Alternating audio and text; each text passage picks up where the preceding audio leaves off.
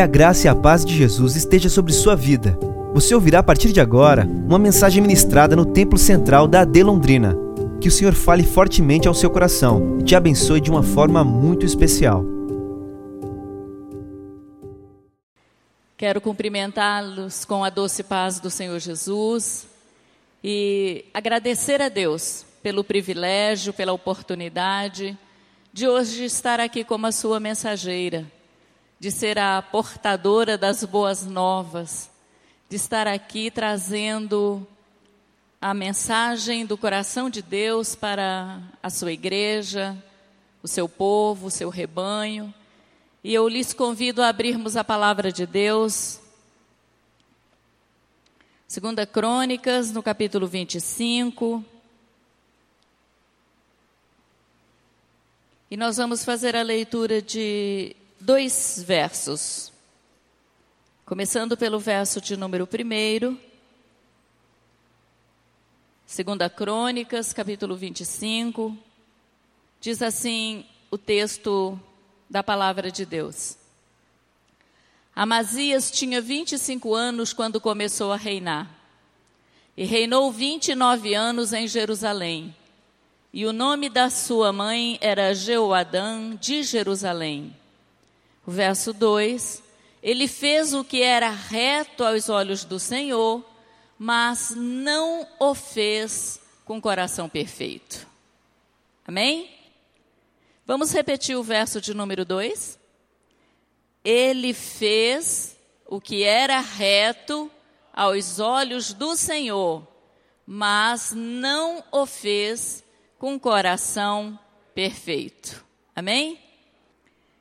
Queremos, pela bondade de Deus, remir o tempo e trazer para nossa edificação, nosso crescimento, nosso aperfeiçoamento, alguns requisitos que Deus propôs para sermos seu povo, um povo abençoado, próspero, um povo que em todo o tempo teria a mão do Senhor estendida a seu favor.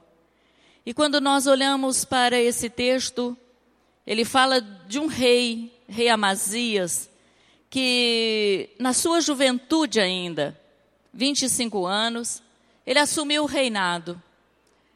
Ele foi sucessor de Joás e ele viveu na casa do Senhor, ele aprendeu os princípios que regiam o palácio.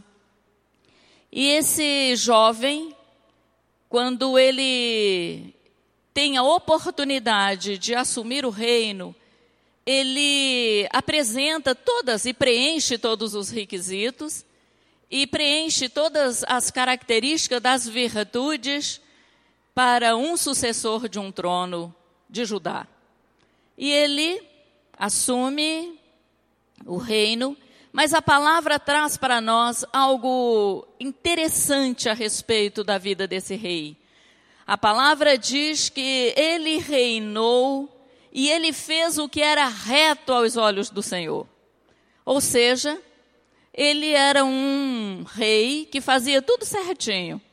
Ele obedecia à lei mosaica, ele conhecia a lei, ele obedecia e praticava a lei.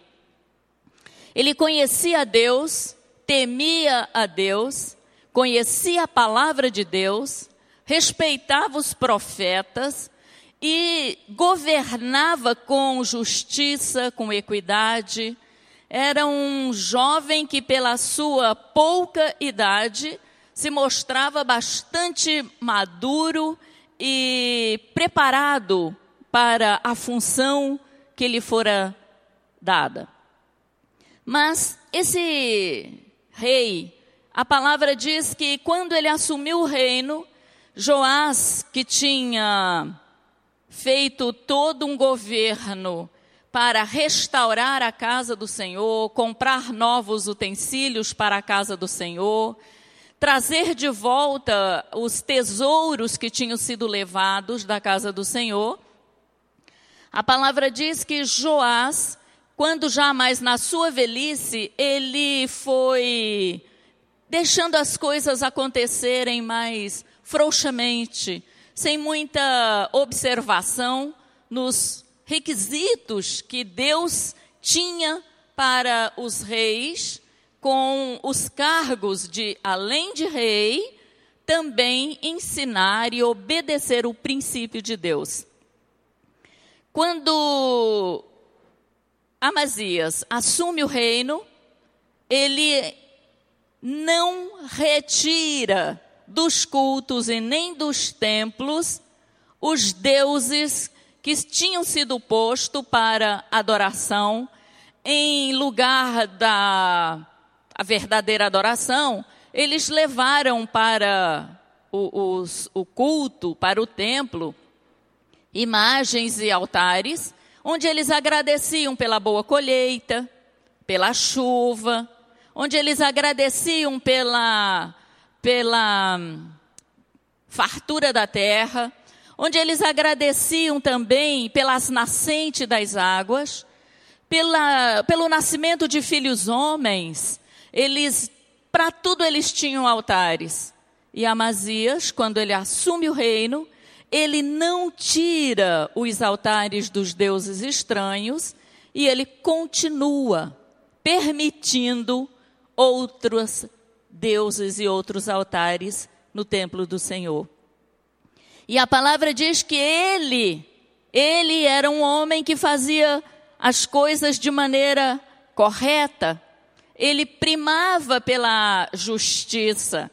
Ele observava princípios de não cometer enganos, ou seja, ele observava a lei.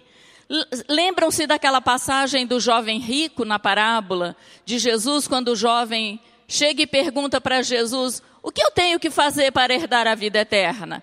E Jesus diz: Você só tem você, você pratica os mandamentos? Ah, Senhor, desde a minha adolescência eu pratico a, a, a lei de Moisés. Eu observo todos os mandamentos. Eu não tenho dificuldade nenhuma em observar os princípios da lei. E Jesus olha para aquele rapaz e diz: Você é certinho, é perfeito, é respeitado, é admirado, alcançou um título de príncipe, mas te falta uma coisa. O que faltava aquele rapaz, e ele se entristeceu de tal maneira, quando Jesus disse para ele: Falta você me amar de todo o teu coração. Só isso. Tudo que Jesus pediu a ele é que ele amasse o Senhor de todo o seu coração.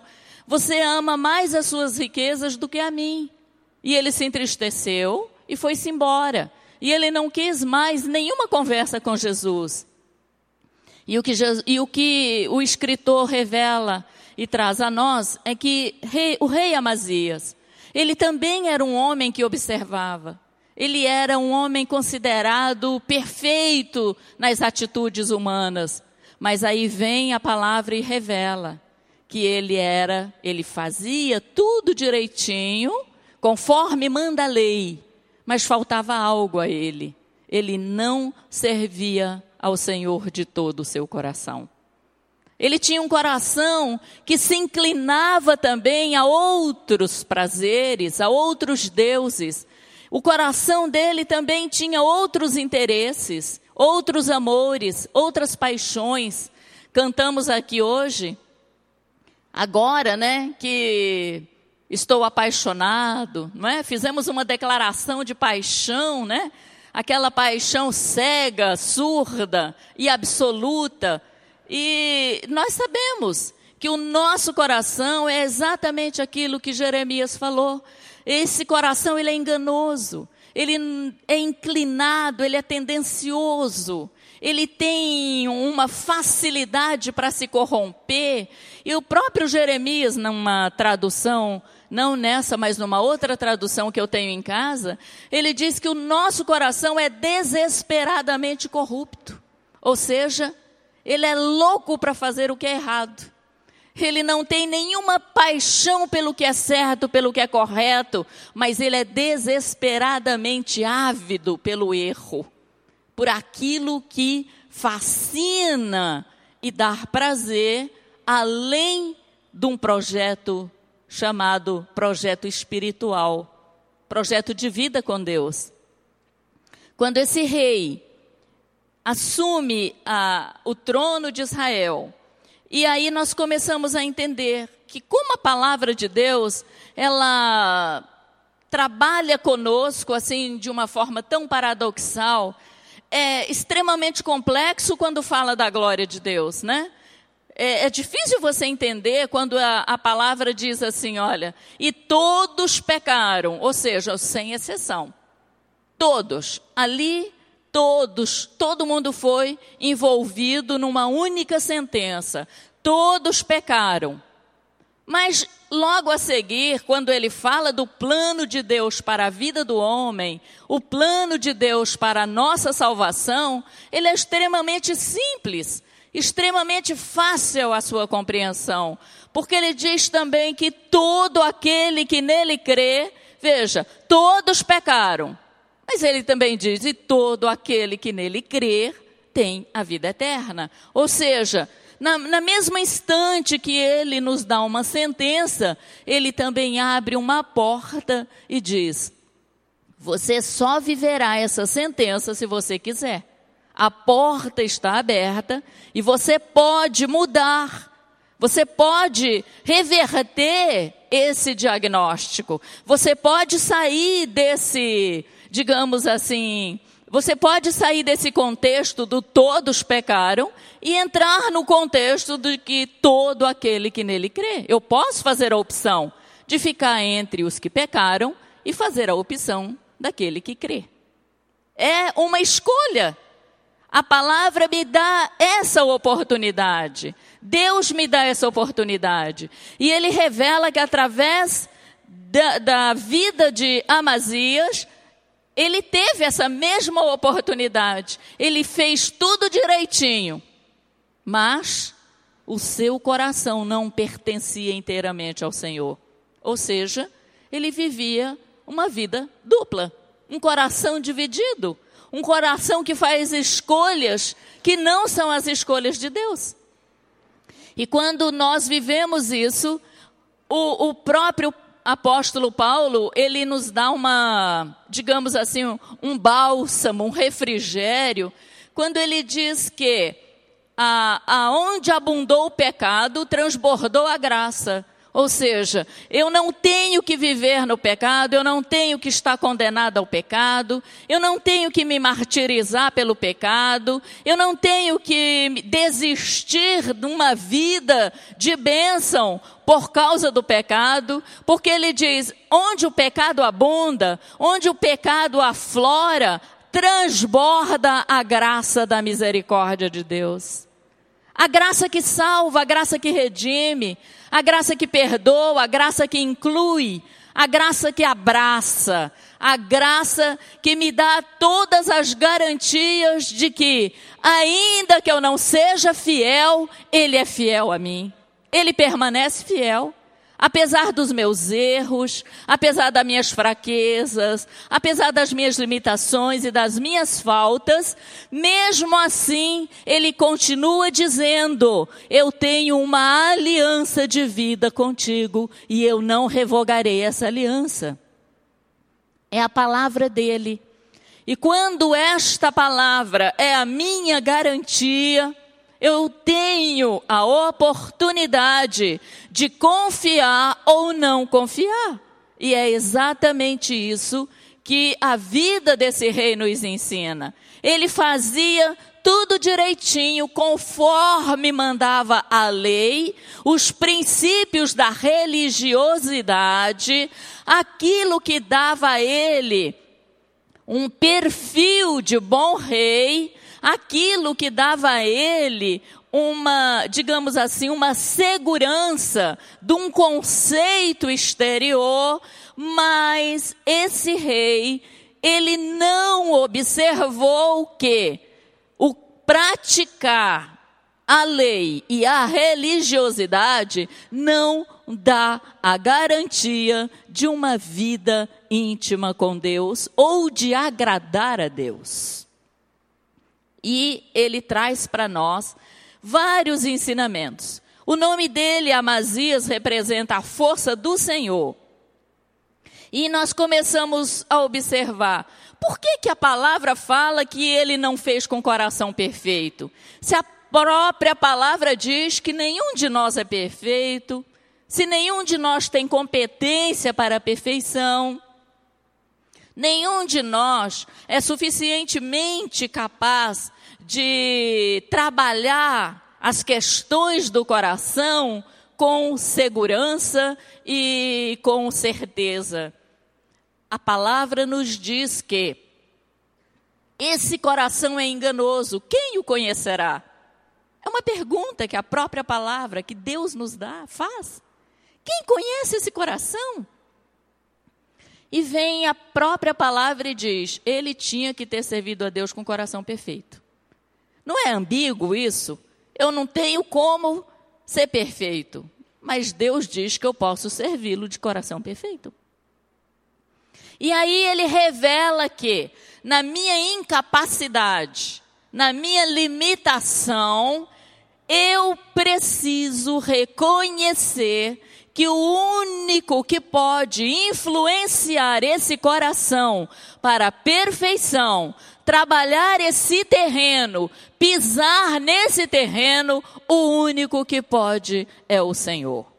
É a garantia, é o que ele me diz, é o que a palavra diz. Só ele tem acesso para trabalhar nas vias desse coração e trabalhar de forma a conduzi-lo para a perfeição, para o meu ideal, para o meu plano, para o meu projeto.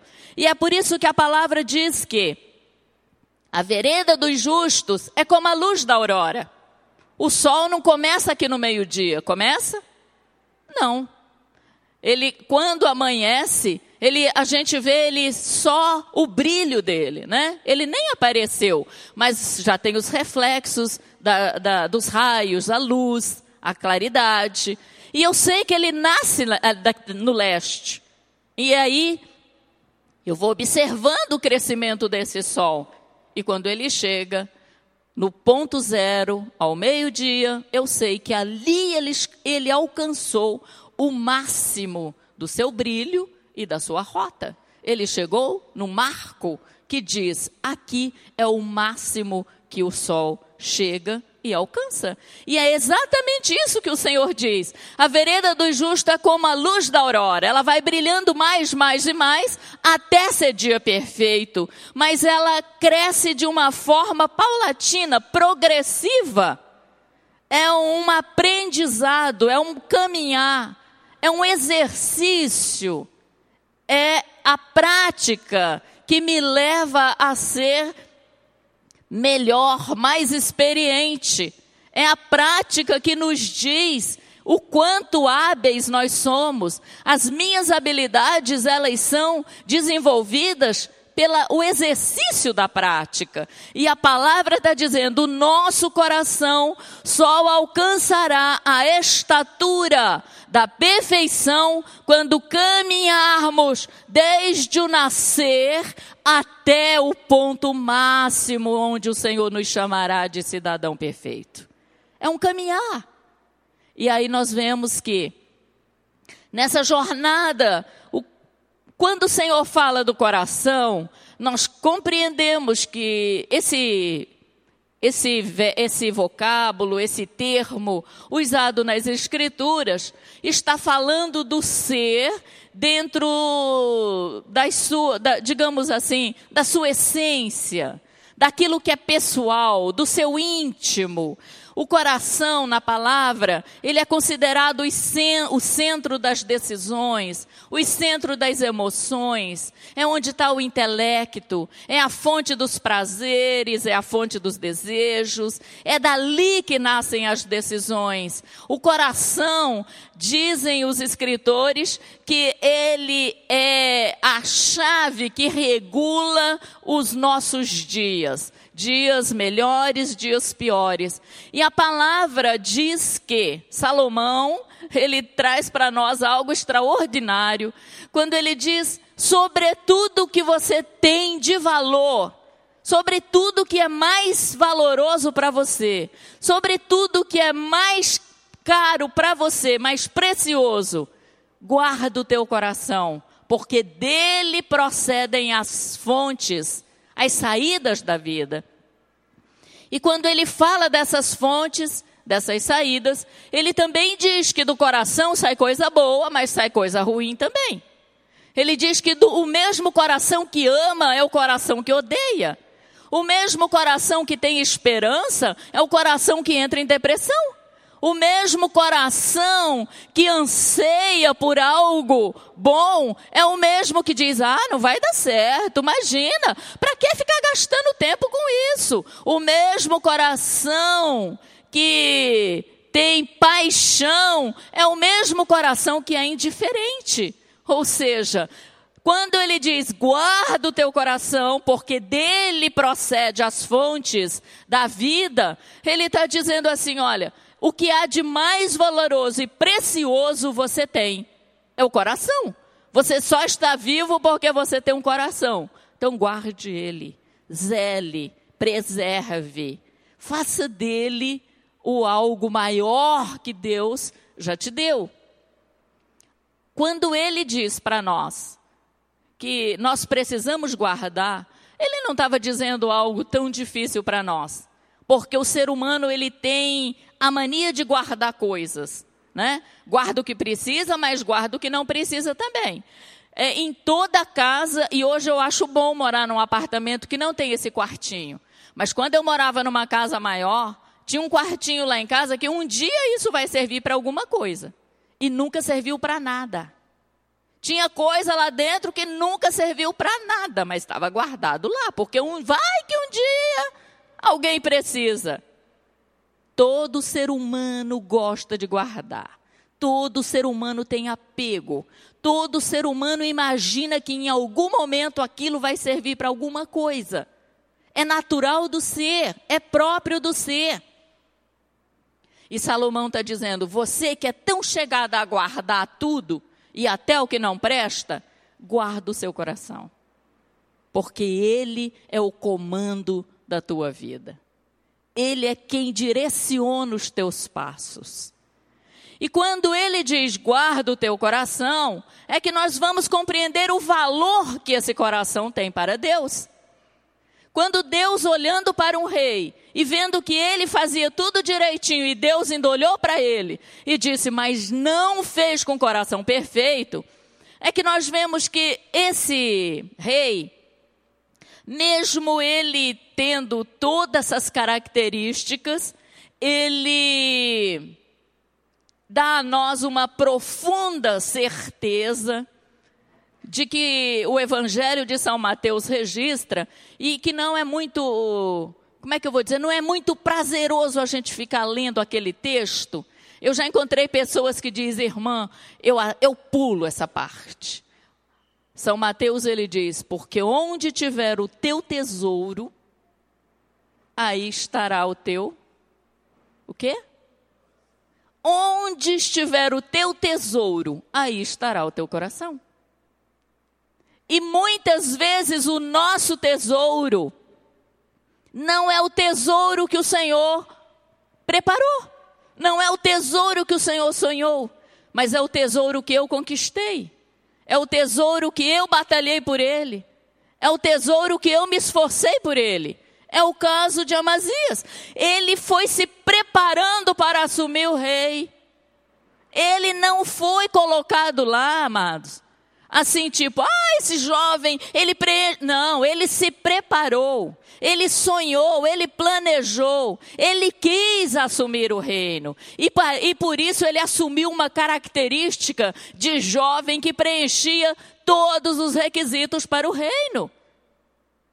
E quando ele chega no reino, e ele tem o seu reino confirmado, a primeira coisa que ele fez foi matar os seus servos que tinham matado o pai dele.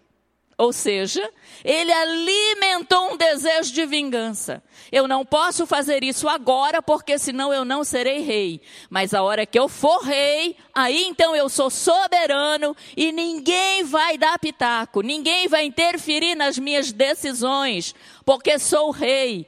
Vejam como Deus que conhece o coração deixou. Mesmo ele tendo um plano de chegar ao trono para poder exercer a autoridade que lhe dava o trono, Deus permitiu que ele chegasse lá para dizer a mim e a você que Deus conhece o íntimo do nosso coração e ele permite que cheguemos onde cheguemos, mas ele não desiste de mostrar a mim e a você que o plano dele era melhor ele nunca vai desistir. Ele vai permitir que eu e você cheguemos aonde sonharmos, mas ele nunca deixará escondido que o plano dele era melhor, que ele tinha algo muito melhor e mais sustentável para nós. Quando Amazias mata os servos e ele se sente, é, digamos assim, Hoje eu posso sentir a justiça, eu fiz justiça. Né? Ele se sentia, é, digamos, em paz, bem consigo mesmo. Quando ele vai para uma batalha e ele separa os homens do seu exército e ele vê que ele poderia não sair vitorioso com o número que ele tinha, ele contrata mercenários de Israel para fazer, para somar força no seu exército. Vem um homem de Deus e diz: Por que está fazendo isso, Amazias? Por que estás contratando soldados de Israel quando Deus não é com Israel, mas Deus é contigo? Por que estás trazendo homens que não têm nada de Deus para dentro do teu exército, para dentro do teu plano. Veja, amados, o Deus que permitia, o Deus que levou Amazias para o trono, mesmo ele tendo um coração dividido, Deus ainda se preocupava com ele. Deus ainda cuidava dele. Deus ainda tinha planos para a vida dele, para o reino dele. Quando ele, o homem de Deus diz: "Não, não convide, não leve", nós vemos que Amazias, por ter um coração dividido, amados, ele não confiou na palavra de Deus. Ele não teve certeza que Deus era com ele. Ele não se sentiu seguro com o que Deus tinha dado para ele. Era um homem que estava inconformado com o que Deus lhe dava. Quantos corações inconformados nós encontramos hoje? Corações que têm tudo para glorificar, para agradecer, para celebrar, para dizer: o Senhor é fiel comigo. Ainda são corações que não abrem a boca para agradecer, mas corações que se rebelam, que se revoltam, que Deus é culpado, que eu fiz tudo direitinho e mesmo assim, olha a pindaíba que eu estou, olha a situação que eu estou. Ah, amados, quando Deus olhou para o rei Amazias com aquele exército, Deus disse: Você não precisa de forças externas, porque eu sou o Senhor que tenho promessa na tua vida. Olha que coisa linda.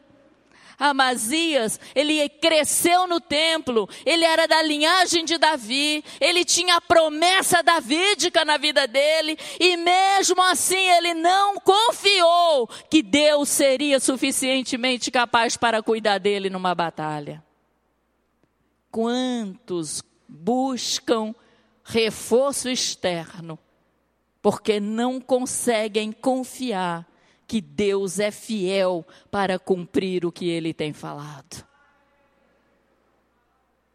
Quantos têm buscado, perdido, enredado esforços, Olha o que é, é, Amazias, quando o homem de Deus diz para ele: Não leve esses soldados, Deus não é com eles.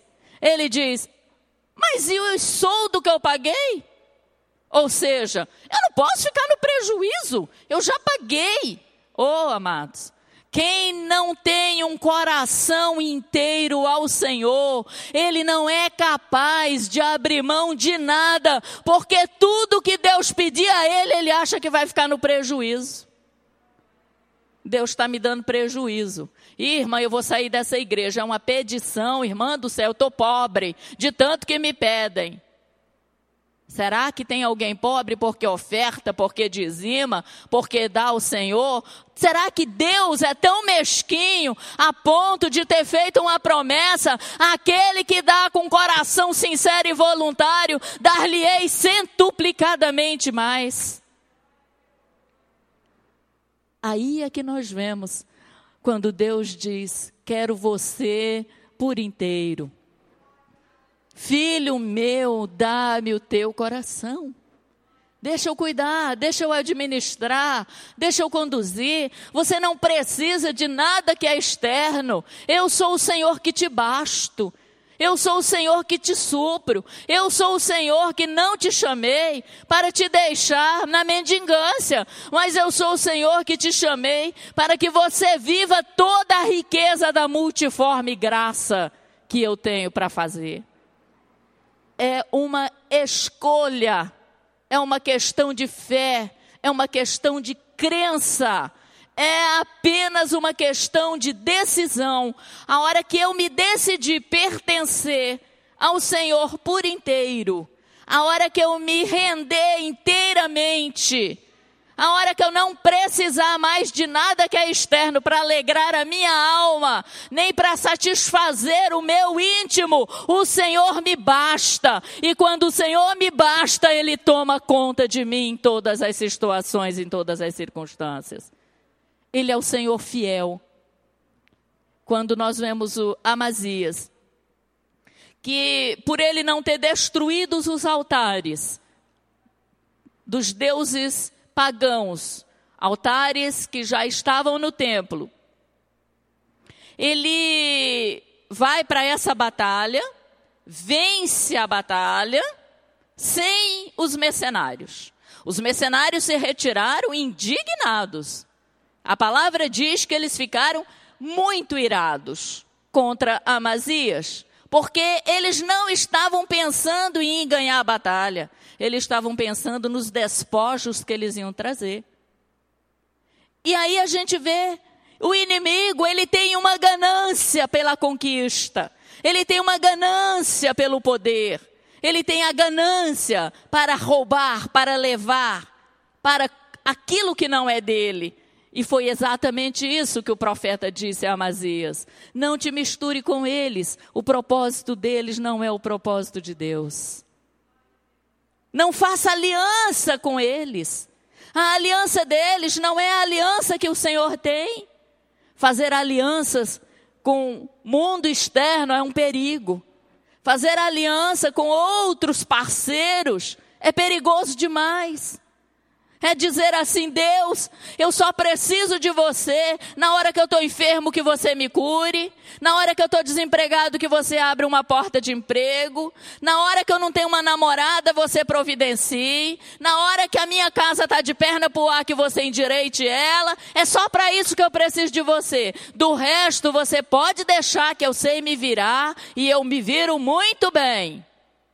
Mas aí vem o Senhor e diz: Não. Eu não preciso de você assim.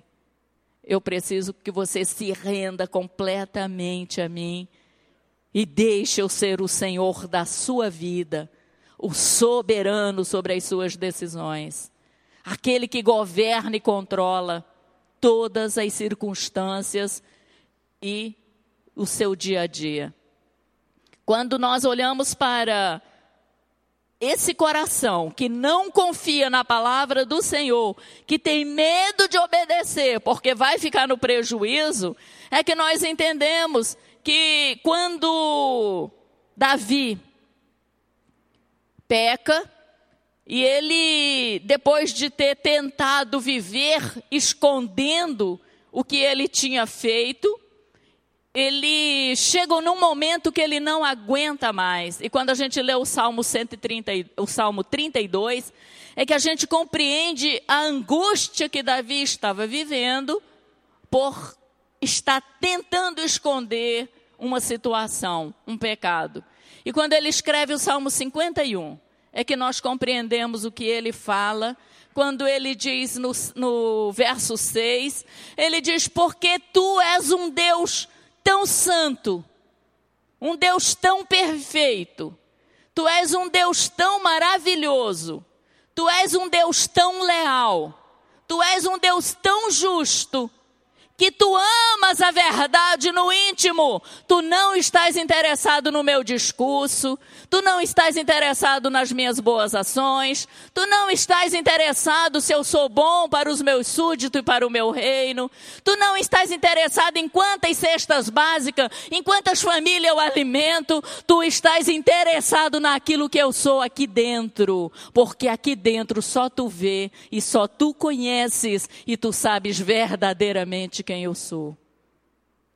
Quando Davi faz essa declaração, aí ele lá no verso 10 ele diz: Cria em mim um coração puro.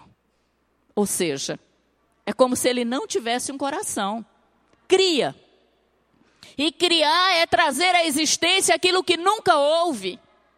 Mas Davi tinha um coração, que ele chama de perverso, que ele chama de maledicente, que ele chama de enganoso.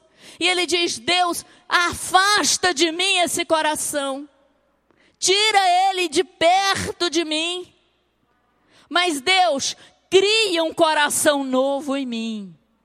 Eu quero um coração novo, perfeito, sem inclinações, sem manchas, sem marcas, sem passado. Eu quero um coração, Senhor, que não traga lembranças do que eu fiz ou de que eu sou, mas eu quero que tu crie um coração agora, Pai, em mim, conforme o teu modelo, no teu projeto, porque eu quero olhar para ti, Senhor, e tu receber de ti a alegria de ser aprovado e tu dizer: Tenho prazer em ti, meu servo amado. Cria em mim um coração perfeito. Quando ele faz esse pedido, eu me lembro que eu ouvi num dos sermões do pastor David Wilkerson lá de, da Inglaterra, de Nova York, e ele contou uma, uma, ele fez uma ilustração em um dos seus sermões, quando ele falava sobre a, a criação a, a origem da criação, o quanto os pesquisadores, cientistas e físicos questionam a obra da criação. E ele falando e dando ah, o embasamento bíblico e trazendo e fazendo até um paralelo com a ciência. E ele diz assim: olha, nessa ilustração ele diz assim: que numa reunião de cientistas e físicos, alguém eles chegaram num consenso que eles já tinham alcançado um nível tão alto de realização, de descobertas, de comprovações, que eles não precisavam mais de Deus. E nomearam alguém para chegar para Deus e dizer: Ó oh, Deus, não precisamos mais de você, porque tudo que você faz nós também fazemos. É, e Deus olhando para eles é o que, por exemplo? Olha, Deus, começando pelo homem. Você criou o homem, nós também criamos o homem, Deus, Deus. Você criou o homem, que jeito? Ah, nós fazemos o clone. Não, clone não é criação. Clone você tirou do que eu fiz para fazer outro igual. Ah, mas eu sou, nós somos capazes de criar, é? Então vamos começar lá da, do início. E Deus diz ao cientista: comece você. Quando ele foi pegar o barro, Deus disse: Não, esse barro foi eu que criei. Crie o seu próprio barro. Você não tem poder para fazer, você não precisa mais de mim, você não sabe tanto quanto eu, então crie o seu próprio barro. E o cientista olha para Deus e diz: Assim não dá, né, Deus? Isso é injusto. Ou seja, Fazer o que Deus, ou seja, dar continuidade, aquilo que Deus já preparou para nós é simples, amados. Mas se render a mão àquele que pode todas as coisas e confiar nele como o Senhor absoluto, é dizer: Deus, eu me entrego e eu confio tanto na tua soberania e na tua misericórdia que eu não quero ser mais o que eu sou, nem como sou, mas quero ser como tu queres que eu seja. Coração perfeito, coração que tem coragem de se prostrar, de se render e dizer: Eis-me aqui, faz em mim o teu querer. Faz em mim o teu querer. Essa foi uma mensagem ministrada no Templo Central da AD Londrina. Acesse nossas redes sociais no Facebook, Instagram e YouTube e fique por dentro de tudo o que está acontecendo. Deus abençoe.